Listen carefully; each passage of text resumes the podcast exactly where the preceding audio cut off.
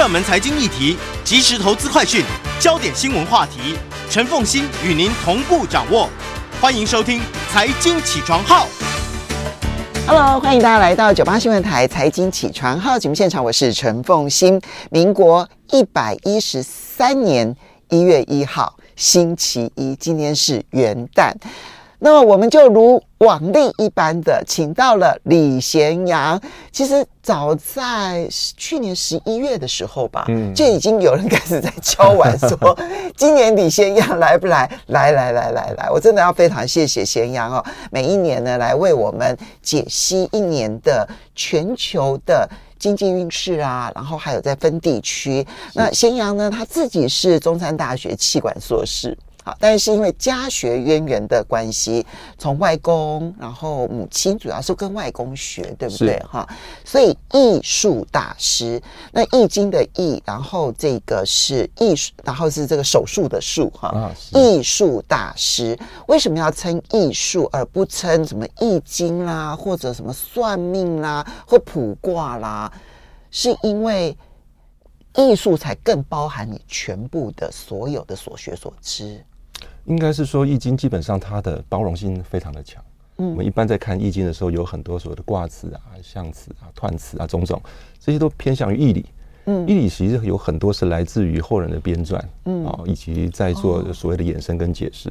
但是呢，易经有它术的部分，术其实也有，除了您刚刚提到手术的术，它也有数字的数的概念在里面。哦，也就是说，它也有卜卦。OK，或是透过卦的方式去寻找某种规则。嗯。哦，来寻求一个解释啊，比方在汉代的时候，嗯、类似像这种所谓的卦爻啊、卜啊，其实是非常盛行的哦。嗯、更早之前更是了。对，没错。对，所以说一般我们在做像今天这样做所谓的预测啊，本质上就是透过数的概念。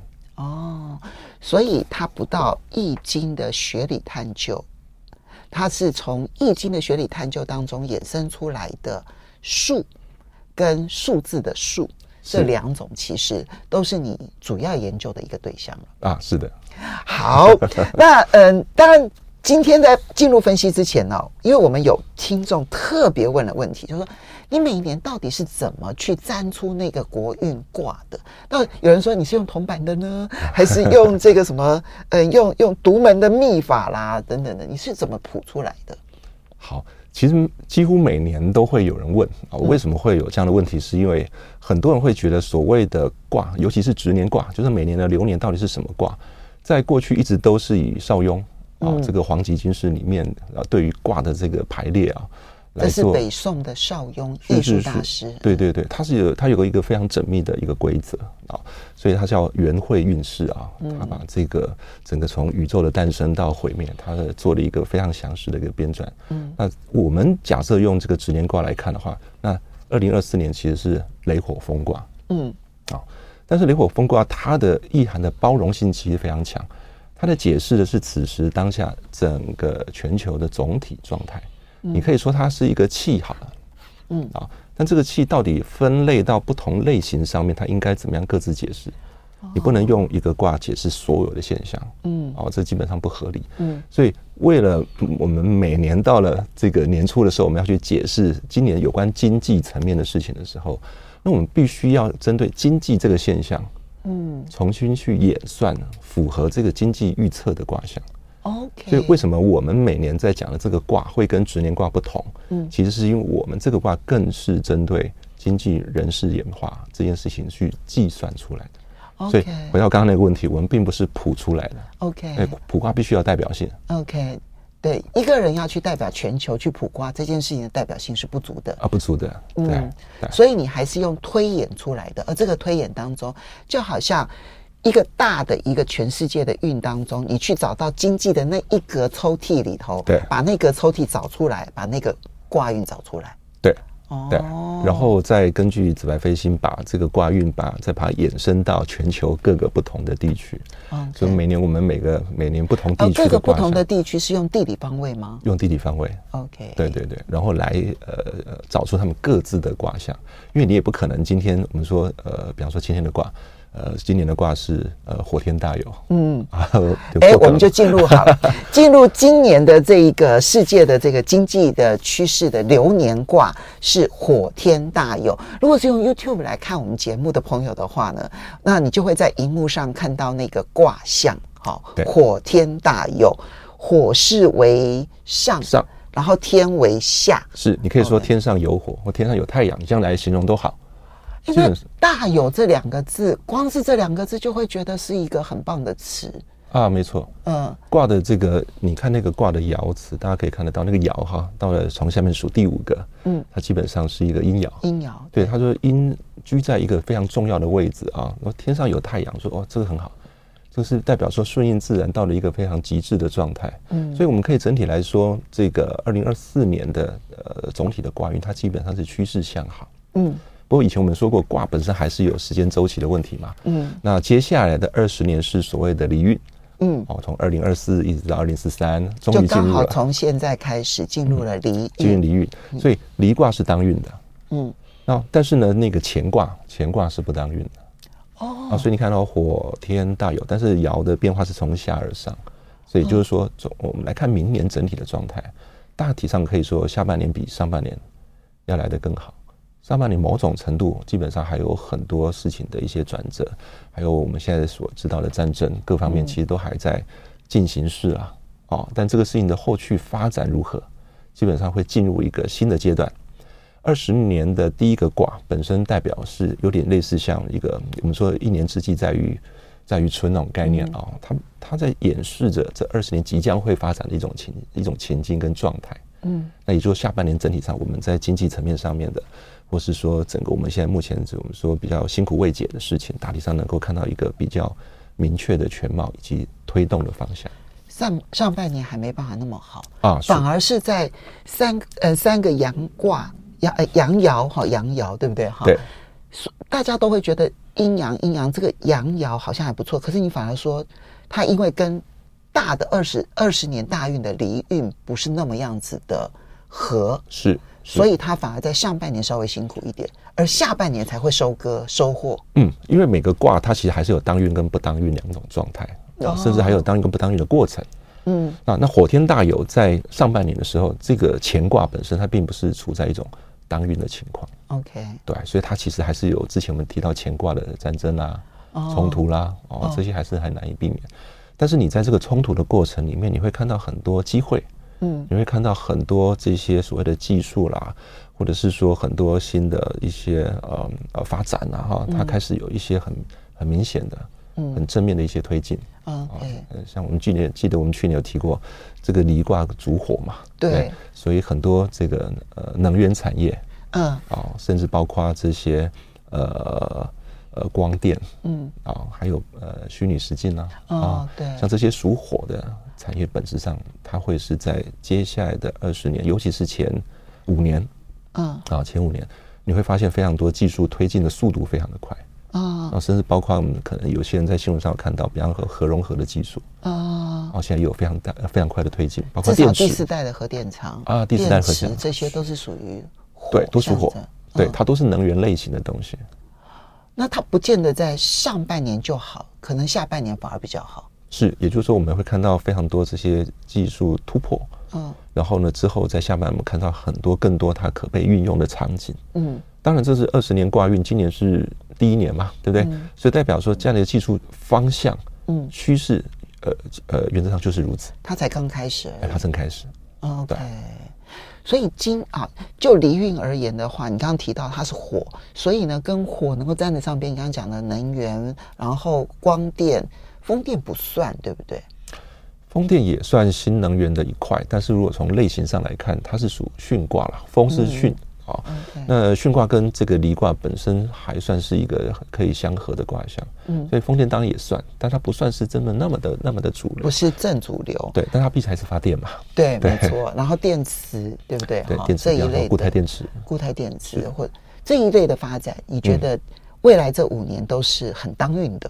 啊，我们可以这么讲，就未来五年，没错。好，那火天大有，所以很多人会觉得，因为去年非常好，尤其是去年十一月之后的全球金融市场非常好，就会觉得它会延续到上半年。可是这样听起来，你反而会觉得是先蹲后跳的机会大一点点。呃，可以这么说，是。嗯，从这个离卦跟这个乾卦来看，乾卦可能更谈的是类似像设备、嗯，制造，嗯，啊，这个这个类别的啊，也就实体的啊。嗯。那离卦就是我们刚提到，可能偏向于软体，嗯，知识，嗯，技术运用。嗯。那火跟呃火跟这个乾卦的金基本上是相克的，而且是火克金啊。嗯。火克金啊，火克金，所以是离克乾啊，离克乾。对，但克这件事情，其实本质上你也不能说克它就不好，嗯，它只是一种呃，谁掌握了谁，嗯，谁引领了谁的问题，嗯，所以呢，接下来在二零二四年引领整个整个趋势潮流，其实技术，嗯，设备其实是搭配的，嗯，所以我们会看到很多可能呃呃产值在去年就已经看到了，呀呀呀呀。其实产值更高的，或者是说更有未来趋势发展的，大体上是以技术为主。比如说我们在讲说这个呃，NVIDIA，嗯，对不对？对，它其实是是你说它虽然是硬体，可是它其实是技术，没错，才是真正它有价值的部分，没错。对，所以我想在明年初始的时候，呃，以呃乾卦为主嘛，对不对？火金在相克的情况之下，我们可能要留意的是一些。设备制造业，嗯啊，或者是说，可能是包括可能不动产啊、地产这方面，会不会有一些体质不好的出现问题？是离克火，因为离的大运使得设备制造这些硬体的就出不了头的味道在，对，被压抑了，或者他必须要尝试的，必须要转型。OK，他必须要技术升级啊，技术更迭这些，我们都可以看到这个过程啊。只是说全世界的房地产可能会相对不是那么好吗？呃，也是。也是。对，因为房地产在呃上一个运势它是艮运嘛，艮运是属土的，嗯，所以为什么在艮运这个不动产会迎来一个一个高峰，但是又物极必反，对，因为它在二零二三它到它到尾声了，嗯，但是呃离运其实对不动产并并不是坏事，因为离运的火会生土，嗯嗯嗯嗯，好，可是呢离运才刚开始，嗯，这个火的力量其实还不是这么的具足，不够旺，你你要不。到对不动产真正产生作用，它其实也需要一点时间，而且不是一年就一触可及的哦。它可能三年、五年，甚至在十年的过程里面，不动产还是会慢慢回温。嗯，但是它的土地的一些运用场景，以及我们对于土地它该怎么样跟呃整体环境的结合，它开始有一些不同的想象了。哦，有趣啊，是有趣。如果你落实到实际上面的房地产业的话，你会看到一些可以想象的变化。嗯，对，好，一方可能不纯粹是完全的不好，但是那个那个正在出现结构性的变化，是不管可能从法令啊，嗯、对于这个土地运用的一些规则啊。嗯建筑呃主体本身应该怎么样跟未来这些所谓的虚拟场景的结合？嗯，大概都会是在二零二四年很多的讨论了。嗯，好，所以今年呢，软体技术还是当道哈。是，那技术设备呃设备设备制造这方面属于那些实体的部分，就要小心注意了哈，对，对不对？至少上半年要小心注意。至少上半年要注意。这是火天大有。那可是这个全球是火天大有，但是我们在区分不同的地方啊。那么中国大陆这一次你呃推算出来的是水风景，那大家也可以看在这个 YouTube 的画面上面看到水风景的这个卦象哈，是旁边还附带了卦辞。好，那对不起，这卦辞太难念，太难解释了，大家就看一看这样，对，有兴趣的话就去研究一下这样。对，水风井。上面有水，下面是风，呃，下面是风，然后风属木啊，它其实有点像是说水浸润在土里，嗯，那井是因为你挖了这个土之后，它就有水能够汇聚嘛，对不对？所以它就形成一个井。OK，所以底下有水，然后然后那个风就出现了。嗯嗯嗯，可以这样讲吗？哈，呃，也可以。但无论如何，它就是一个井卦，它就是一个井，是是是，它是井卦。嗯，对，所以井卦它本身那个巽卦也代表风，但是它它也是代表木。哦。那以前那个古代的井，它是必须要有一个这个架子把它撑住，有没有啊？所以呃，井卦在易涵上，大家可以看到这个这个卦辞上面写改易不改井。改易不改井，他意思是说，你今天一个村落，你决定在一个地方这个落地生根，嗯，你才会想要去找一口井，对，啊，你凿了井之后，从这个井可以取水，OK，啊，那改易不改井是说，你今天这个村落不管是任何原因，你要搬家哈，你要搬走了，你你村落搬走了，这么多的这个人口搬走，可是井还在那里。哦，那一直这个卦是凡事就是你要慎重啊，啊，你是不是真的要在这个地方落地生根？你要先想清楚。种土安迁啊，是是，所以一旦你决定凿井了，就表示说我要在这个地方发芽生根嘛。啊，所以以卦运上来看，这代表着意味着中国在今年，嗯，它必须要对于它呃未来整体的发展，嗯，它的呃核心技术在哪里？它到底要以什么作为它最重要的竞争力的来源？嗯，它当他想好了，他决定要凿下那口井的时候，嗯，这事就不能反悔了。所以这个卦象是。今年开始凿井的卦象，还是已经有了一口井在那个地方？我要把它挖得更深的卦象，可以说是个进行式。我已经有井了，我有我知道我有些东西了，但这个井需要保养的哦。所以大家从卦辞来看，这个井久了之后它会淤塞。嗯，有些东西会发现，哎，这个井水慢慢不足了，那我就想办法，必须要再把这个井再把它挖开来，嗯，我才能够保持这个井能够有活水，嗯，源源不绝。所以它算是有源源不绝活水的味道比较多，还是淤积的味道比较多啊？这又会回到我们说水风井这个它到底得不得运的状态？哦哦哦哦哦，就要跟离运来来来这个好好的来对对了。那坎运是呃水风井的这个水是坎卦，对，坎卦是未来运，嗯，因为九运之后就是离运之后就是坎运了啊啊，但是那个巽。巽到目前为止，它本身并不算德运，嗯，可是它是福运，它是辅助这个坎运的，哦哦哦，所以你可以说现在呃，中国基本上正在朝这个方向前进，嗯，我们仍然会认为它是一个相对好的状态，这个好的状态是它往好的方向在走，嗯，所以意思就是说，他现在希望做的经济转型都是对的、好的，对，然后是可以挖出水来的。对，虽然这个过程因为离呃未来运还没到嘛，对不对？嗯、所以现在还在想办法把把某些淤泥把它掏开的状态。嗯，嗯，所以这个过程当然很辛苦。嗯，哦，当然会有一些变数。嗯，甚至你们刚刚说改一不改井，意思就是说我我这个井到底凿的对不对？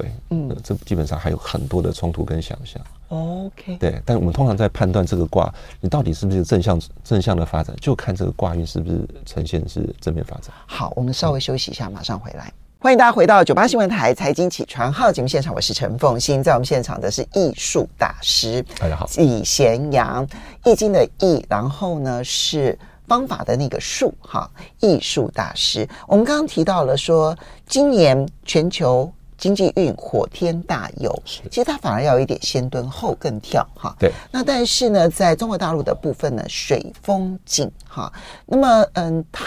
其实更有局限的意思在，就是要更顾好自己的那口井，看起来更顾自己的内需，是是是，然后更顾自己的经济转型的重心点，对。但是这个转型转不转的过去，这个是大家很关心的，是。而这个转不转的过去，你的判断是因为他现在在挖的这口井，或者他正在输运的这口井，它其实是对照着后面二十年的坎运。所以理论上来讲是会成功的，是是，但它是一个过程。呃，我们甚至可以说它是一个漫长的过程。嗯，毕竟坎卦是显卦嘛，嗯、对不对？你做了非常多的措施，这些措施某种程度你从眼前现在来看，你会发现它存在非常多的风险。哦，对。但我们俗话常说“富贵险中求”，对不对.对，所以这个卦象，我们要是从长期来看，我们可以看得到它这么做之后的必要性。嗯，对。那这口井要在什么地方凿下来，才会凿得到？呃，才会有井水。嗯，这当然是务必慎重。嗯，古代对于凿井这件事情，就表示说我就是准备要在这边落户了啊，我才要去凿井。啊，所以我想这是一个很关键的时间点。但是毕竟这个二十年挂运的第一年，它有很大的指标性了。对，所以我从我觉得从长期的发展来看，这件事情仍然还是至少在呃卦象来看，它是设定了一个相对正确的目标。但有没有风险？有风险。嗯，对。OK，好，这个是，可是今年还是会很辛苦啊，是，嗯、好，OK，大有过是辛苦呃之后的获得。接下来我们再来看到的是台湾，嗯、台湾呢这边大家看到那个卦象是风水涣，好，是有点涣散的意思吗？不会吧？涣是什么意思？涣、呃、其实也有化解的意义在里面，嗯，所以你凡是你需要化解，代表你当然会面对问题。哦，但你面对问题之后，你能够得到一个呃化解的方式，嗯，解决的呃方法的这个作为，嗯，这个都是换卦在意涵上的解释，呃，我们的评估了哈。所以呃，在卜卦的时候，通常换卦，它可以正面解释，可以负面解释，而取决于当下。因为卦辞里头哦，先第一个字就是亨，嗯。其实，在这个力争元亨嘛，对不对？好，在在易易经里头哦，元亨。Anyway，亨都代表是好的，对不对？对对对对。好，所以亨本身就是好的。那王甲有庙是，利涉大川是，力争是，都是好词哎。对，那个念霞，易经有很多王霞有有庙，好，对不起，对不起，对对。是是是。庙就是宗庙的意思啦，嗯，对啊，那王能够到宗庙里面去祭拜，表示说我要做很重要的事情啊。嗯，哦，那重要什么事情呢？后面写立涉大川，适合渡过大川。呃，古古古人在这个这个在迁迁呃在迁国迁村迁城的时候，要是要渡过一条大河是非常痛苦的一件事情，嗯，所以他们一定要卜卦。嗯，告诉自己说，哎，今天到底适不适合啊？如果适合卜卜卦，的适合呃度过大川，表示说我在这个这个卦象适合去解决问题跟化解困难。所以这个卦象是今年台湾非常适合解决重大困难问题的时间点。嗯，是是，代表我啊，对，基本上这个卦是好的。但如果说今天你你卜卦的时候是你现在目前一切欣欣向荣啊，假设了啊，那你这个换卦的解释就未必是好。代表说你，你你以为一切向好的部分，其实里面是有风险的，有可能这些汇聚的力量是溃是是溃散的。OK，只是说一般来说，在普问以我们现在说卦运上来看，呃，风水嘛，嗯、对不对？刚跟那个水风井靠反过来，嗯，对，坎卦基本上还是有利的，因为坎卦现在在下方，对，啊，在下方啊，在在在坎，所以就是说我们算是险中，还是能够往好的方向去发展。所以，以当下的情境来讲，它是以吉卦来看待它。是我们还是会用吉卦来看待，只是说你有很多问题会解决，但是你也需要知道你有这么多问题要解决。嗯、OK，这些都是这些问题解决了，它会是比如说三五年的大问题，或者甚至于一二十年的大问题吗？呃，对，如果我们刚刚所说，毕竟今年是二十年周期的第一年，第一年它有很大的一个象征上的意义。嗯，啊，离卦跟坎卦基本上也是合时的，嗯，啊，所以这两个是一个互为因果跟互为消长的状态。嗯，对，所以对台湾来说，呃呃，二零二四虽然是一个好的卦象，但是它也意味着我们有非常多的问题需要去克服跟解决。面对，对，大家是必须要更专摸精一啊，就是说，我们要更好的集中力量啊。来针对我们所看到的问题去寻求解决之道啊、这是风水换呃换卦比较正面的诠释了。嗯，嗯，因为即将要总统大选，一定很多人问你总统选举的结果。是。好，我们在经济问题上面不问这个问题。后来，接着呢，我们再来进入美国。嗯，离为火，哎，它就应该是今年的当运了耶。离，啊、因为离不就是今年的。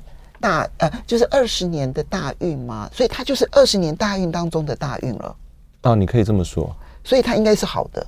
呃，基本上离卦是一个好的卦象，但离卦为父啊，父就是说火它不会单独存在，嗯，它必须要依附这个什么，嗯，依附在巽卦，因为巽是木风嘛，嗯、对不对？所以这个是一个很吊诡的卦象，因为离卦是上下皆火，嗯，也就是说它其实本身这个卦象并没有任何依附性。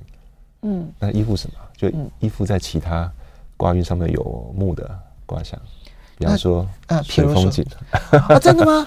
比如说风水涣哦，巽就是巽是巽就是水水那个。巽是木。木巽是木。对，然后你刚刚讲的那个就是比如说水风景的水就是巽嘛哈。啊，水风景的水是坎。坎，然后风是风是巽卦。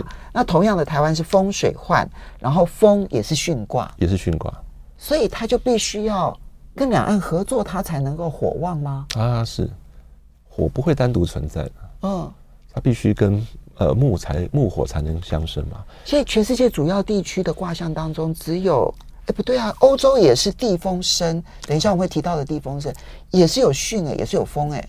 对，所以其实二零二四年会是一个非常有趣的一年，就是说我们会看到这个美国的这个所谓的欣欣向荣，是基于跟其他地区的合作，嗯，或是资源的汇流。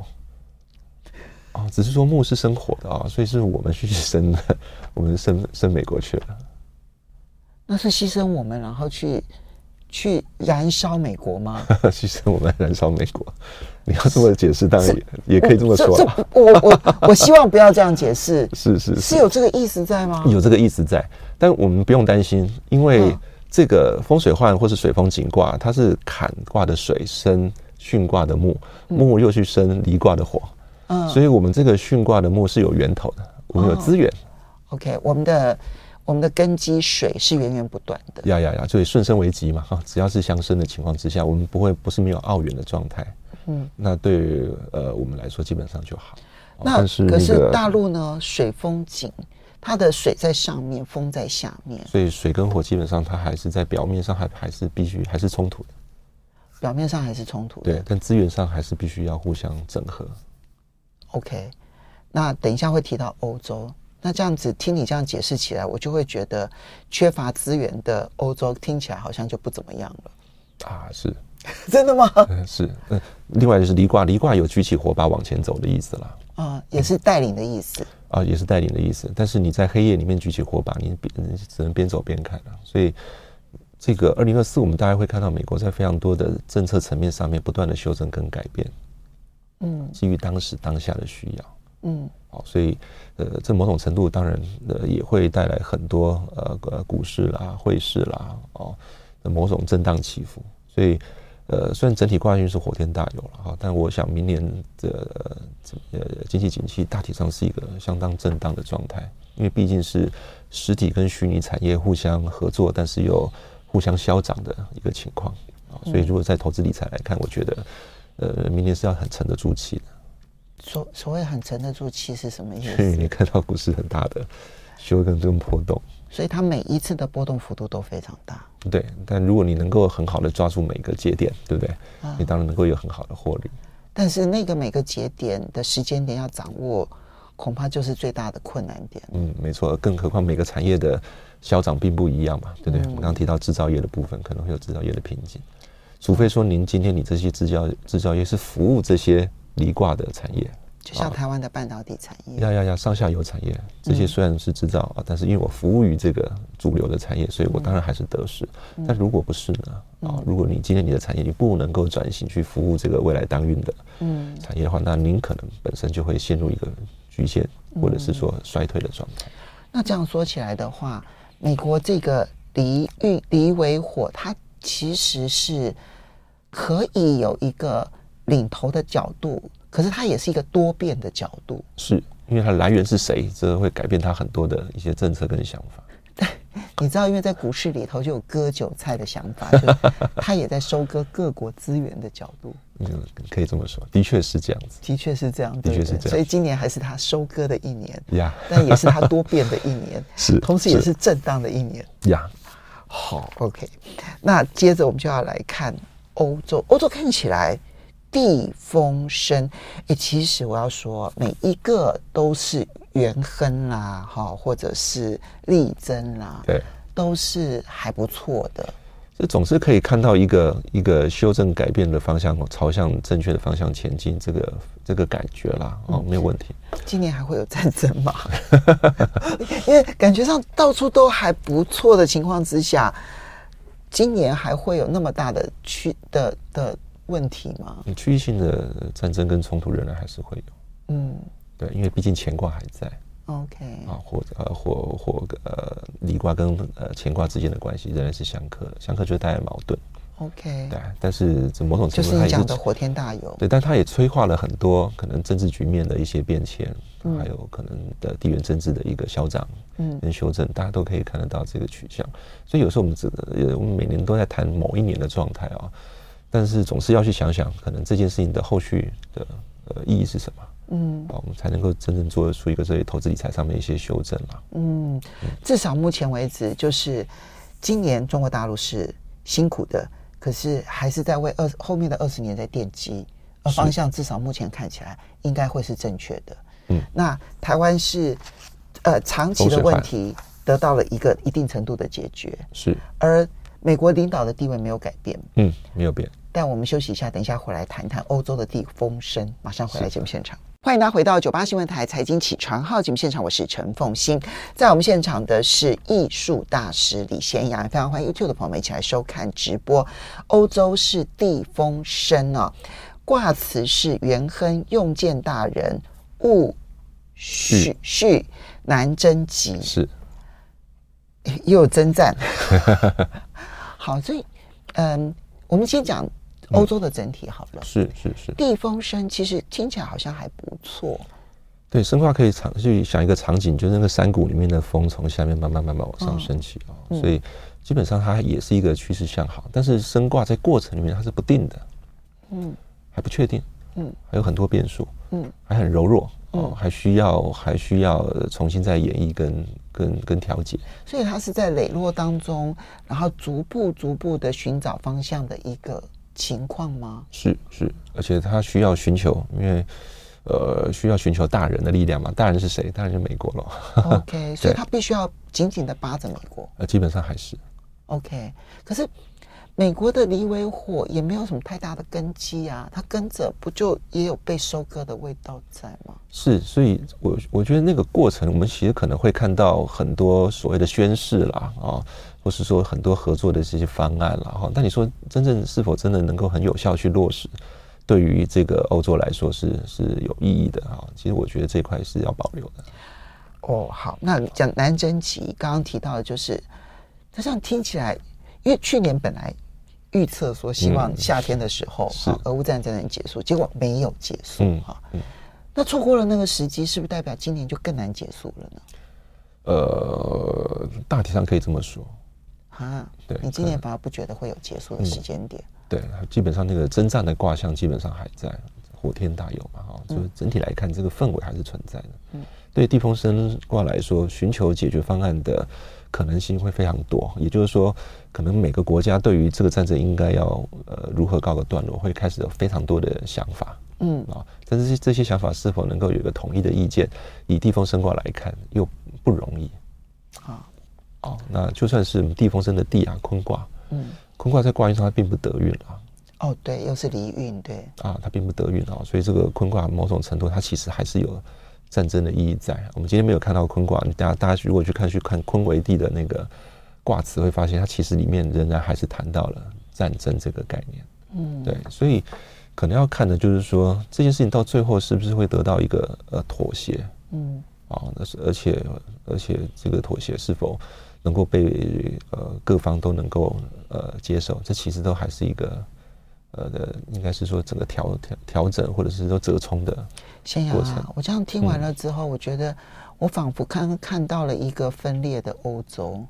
嗯，这个呃整体来看恐怕是这样，因为如果我们不讲每一年啊，我们单纯从这个长期的挂运上去看，这个欧洲并不处在呃德运的状态。嗯，那它并不处在德运的状态，真正德运的的的力量其实不断的往南移动。对，我们刚我们其实之前就跟大家提过，离运啊其实是印落在东南亚。对，所以我们可以看得到西南南，嗯啊这两块可能是相对离运比较有力量的部分啊，这个我们可以看到。包括印度吗？诶，包括印度，啊，离运包括印度，包括印度。OK，是是是，然后包括东协，嗯啊呃，包括的中东的一部分。哦，中东也好。对，其实你看那个那个八运的时候啊，八运是三个土的地方都很好。那方位上有哪个地方有哪三个地方是方位是属土的哈？东北、嗯，中宫，还有西南。所以换算就是美国、嗯，中国、嗯，中东，嗯，哦，这个像都是属土的。哦，你说整个离运都是吗？哎，八运八运是啊，八运前面就是我们前面二十年的时候，嗯，八运是好的，所以这三个地方都很好。什么叫做前？呃，二十这二十年是离运嘛？目前是离运，前面一个，前面一个是前面是艮运。哦哦，艮运，艮运，那艮运是属土的。哦，那是二零零四到二零二四的时候，二零二三的时候。是是是，那这个时间点，呃，我们在九个方位里面啊，属土的方位总共就是三个，一个就是美国，嗯，中国，然后呢，中东。中东。好，那现在是后面这二十年，二零二四到二零四三，然后是离运，是火运，火运是往南移动的。往南，所以就是。东南呃东协，然后还有南亚，嗯，对不对？对。然后中东也有吗？中东因为它在西南方，所以它其实某种程度它还是有火的余气啦。OK 啊，所以它属土。不过我觉得从长期来看还是可以正面看待，因为离卦走一段时间之后，火还是会去相生土。哦，只是说我们会在接下来五年可以看到全世界所有资源都往南往南跑。OK，对，美国也往南跑，中国也往南跑，okay, 中东也往南跑，okay, 大家都到这个地方来。OK，对，所以这边这五至少这五年是很得运的。是是。好，不过我们最后很快的来谈一下，就是说，那么刚刚提到了，其实，在离呃第一个今年呢，其实它的震荡幅度会很大，然后呢，前面半年反而也许不如后面半年，是啊，这是一个大的一个运势，时间上来看，那么在。产业类别的部分，因为去年其实软体啦、AI 啦就已经很强很强了，它还会持续到今年。是因为它是一个长期趋势的结果哦，很多属于这方面的运算跟运用，就讲说虚拟嘛，对。啊，场景啊，这个会有越来越多属于这一块的产品的出现啦，啊、哦，场景的出现啊，运用啊，然后其实都在这个部分会开始呃展现出来，这是一个长期趋势，虽然每一年会有每一年的不同的现象，嗯，但毕竟这是。呃，趋势上面的必然。好，那在原油跟黄金的部分你怎么看？呃呃，黄金的部分，因为呃呃乾卦的力量受到了抑制啊，所以黄金在呃今年基本上是一个大幅震荡的状态。嗯，震荡完了之后是向上还是向下？呃，到了下半年应该是向下了。到了下半年也是向下，应该是向下了。OK，对，那原油反而就向上。哦，反而是先也是先蹲后后后上，是是哦，他所以他就跟着那个大油的下半年的好，然后开经济往上走的时候，黄金受到压抑，是，但是呃，原油的需求就开始提升。嗯，那如果这样子的话，通膨还能够克制得住吗？呃，还是火天大有的状态，它就是一个震荡走高的情况，是震荡走高啊啊。哦包括通膨啊，包括通膨。哦，当然很多人都说尼尔斯会降息嘛，嗯，对不对？降息的幅度，然后降息的时间点，这些基本上这还是还不是一个必然的必然的趋势啦。但整体上会会会这么做，嗯，对，那个过程里面还是有呃不同的这些声音会出现。OK，所以整体上来看，变数是很大。所以你会基本上觉得那个降息的这些预期，如果从原油跟通膨来看的话，下半年可能没有像大家想象的那么乐观。嗯，可以可以这么说。毕竟二十年挂运今年才刚开始，一切都还在呃调整跟这个修正之中。OK，对，好，但我们还是可以正向来看待明年的大 对对对对对。好，那就时间点来讲的话，十二个月当中有哪些的月份特别小心的？呃，比较需要留意的月份大概，哦，我们现在可能要用那个季度来看的哈，这样比较容易一点。对对对，啊，春夏秋冬，春夏秋冬嘛哈，大概这样来分。那基本上在第一个季度是最需要注意的。对，嗯，然后呃，第二季度跟第三季度大体上都是我们所谓的景气跟这个股市震荡的阶段。嗯，然后到呃。第四季基本上就会冬收，对对，就会向上。OK，反而是春天，它不见得会是酝酿一个很大的一个环境，很难，不一定，嗯、对不对？哈、嗯，它反而需要整理。然后夏秋震荡，嗯，但是反而冬天有机会。是，主要是主要是我们呃前面提到这些呃主流产业的这些运用跟场景开始有扩张的现象。哦，也许还来不及在上半年看到它的扩散运用，是要等到冬天的时候，也许更有机会。你的春夏秋冬是用一到三月，还是用农历年的春夏秋冬？呃，必须要用农历年的春夏秋冬。所以二到四月，然后五到七月，然后八到十一月，用这样的方式，对，对，对，基本上是必须要从呃我们说农历的那种立春哈。嗯，其实立春也不算是农历啦，那也是对对对 对，它是太阳历，从立春开始算。嗯，所以大家如果想要知道一个比较明确的周期的话，可以可以翻一下那个农民历啊，呃，或者万年历，它上面会会提到。把那个农历的一二三，然后所以是用农历的，是用农历的那个呃一二三月，然后四五六月七八九九十号。是是是是。好的，火天大有，是。希望每一位都能够真正的在今年大有。好，我们要非常谢谢李贤阳，也要非常谢谢大家，谢谢，谢谢，那明天见喽，对，明天见，拜拜，拜拜。